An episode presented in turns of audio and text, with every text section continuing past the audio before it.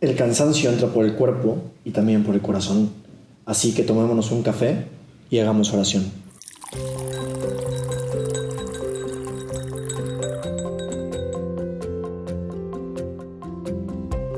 Saludos, espero que estén muy muy bien. Yo soy el hermano Adriano Olvera, legionario de Cristo y estoy estudiando en la ciudad de Roma mis últimos años de teología para que si Dios quiere, dentro de dos o tres años pueda recibir la ordenación sacerdotal. Entonces les pido mucho, por favor, que recen por mí y sepan que yo voy a rezar mucho por ustedes. Es decir, yo sé que no los conozco, pero pediré por aquellos que, que compartieron este momento, este cafecito espiritual y pediré para que pues Dios bendiga sus vidas, que, que tengamos o que tengan la, la disponibilidad, la, que se dejen amar por Él, para que transforme la mente sus vidas, como, como gracias a Dios experimentando que, he experimentado que ha transformado cada vez la mía. Y la verdad es que estoy muy contento de estar aquí en este día y poder platicar con ustedes, poder tomarnos este cafecito espiritual sobre algo que llevo mucho, muy, muy en el corazón, que lo tengo muy presente, que, que lo he estado meditando, lo he estado rezando y, y que bueno poderlo compartir con ustedes. Y esto que he experimentado, esto que llevo rezando, se manifiesta en preguntas, en preguntas que Dios me ha hecho a lo largo de, de estos últimos años de mi vida. Y, quiero enfatizar lo de las preguntas porque Dios cuando quiere interpretar la vida de alguien, pregunta, nosotros lo vemos en el Evangelio, ¿no? Pero ve si en tu vida ha pasado. Y a veces esas preguntas no necesariamente tienen una respuesta inmediata, sino que lleva un tiempo para poderlas responder. Pero ya desde que Dios hace la pregunta, de verdad que es, es muy emocionante, es muy apasionante porque ya hay algo en nuestro corazón que se mueve. Tenemos la intuición de que alguien nos está buscando y en efecto así es. Porque Dios no solamente hace preguntas para no ser respondidas, sino que, que Él sabe sus tiempos para darnos la respuesta que nuestro corazón necesita. ¿no? Entonces es muy, es muy, muy bello, la verdad, el experimentar en nuestras vidas que Dios nos pregunta. Y esto que he experimentado se manifiesta, como les digo, en preguntas. Y una de ellas, hay más, pero una de ellas es, ¿qué es lo que buscamos cuando buscamos a Dios? ¿Qué es lo que tú buscas cuando buscas a Dios? ¿Y por qué te pregunto esto? Porque puede ser que cuando nosotros vayamos a rezar, cuando nosotros buscamos a Dios, lo vayamos a buscar con algo muy concreto, que es, Señor, sáname, Señor, por favor, que esto me deje de doler, Señor, por favor, que, esto que está mal, que ahora, por favor, que esté bien, etcétera, etcétera, etcétera.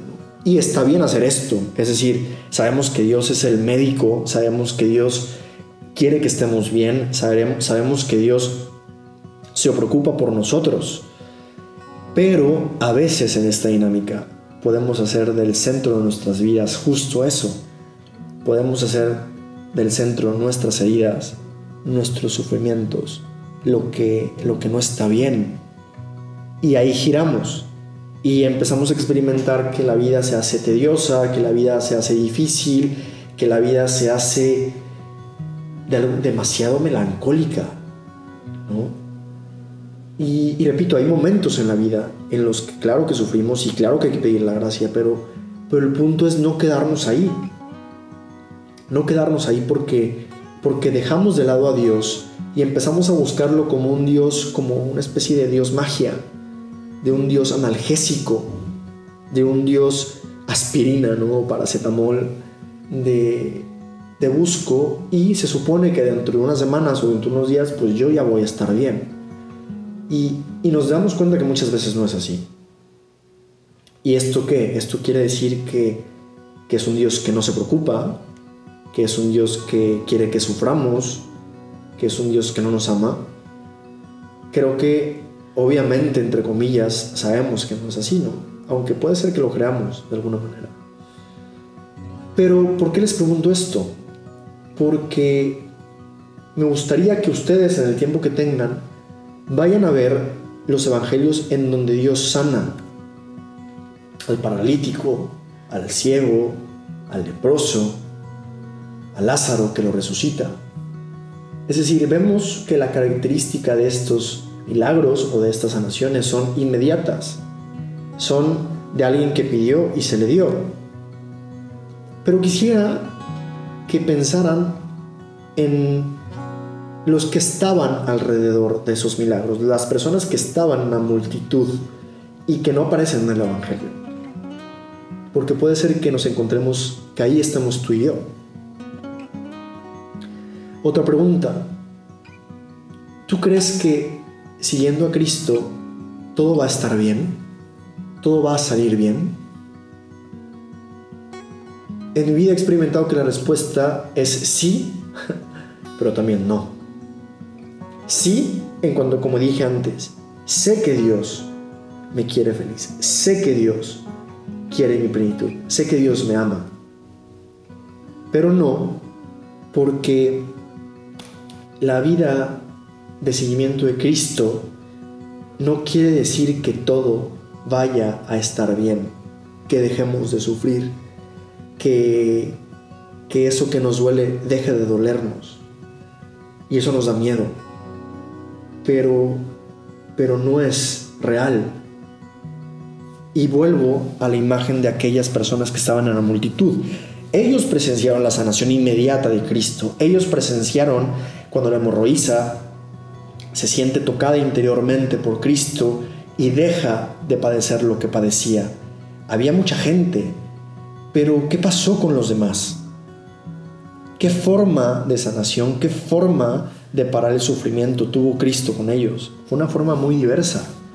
Fue una forma que no fue inmediata. Fue una forma que requirió tiempo. ¿Y fue sanación? Claro, ¿dejaron de sufrir? No lo sé.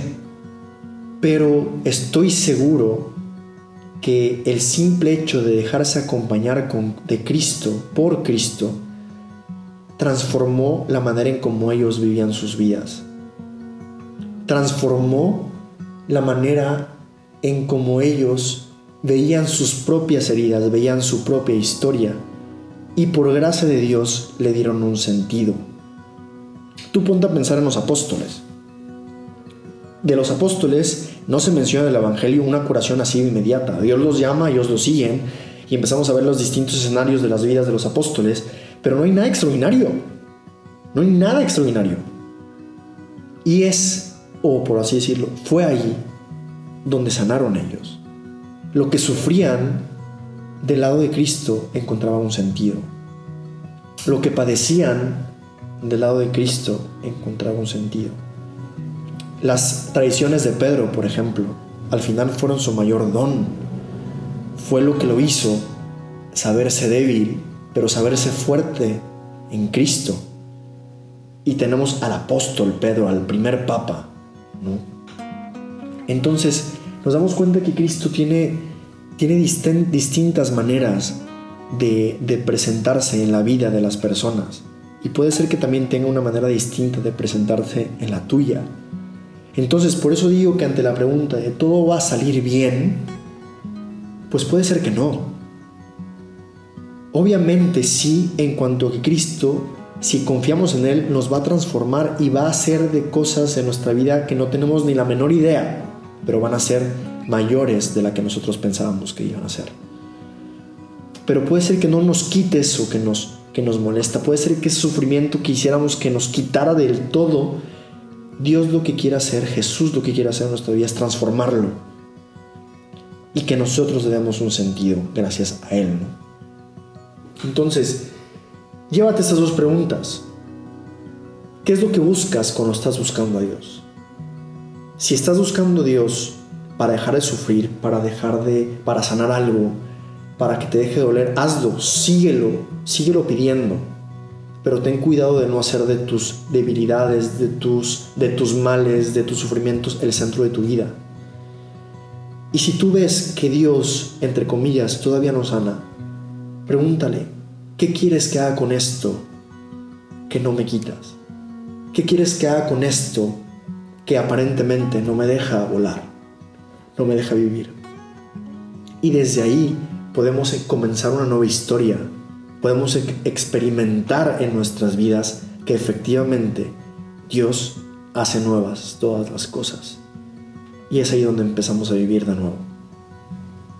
Entonces, pues, gracias por este cafecito espiritual y, pues pidamos para que, para que todos podamos hacer esa experiencia de un Dios que transforma nuestras vidas, para seguirlo con más amor, para seguirlo con más emoción, con más pasión y, Él sea definitivamente el centro de nuestras vidas.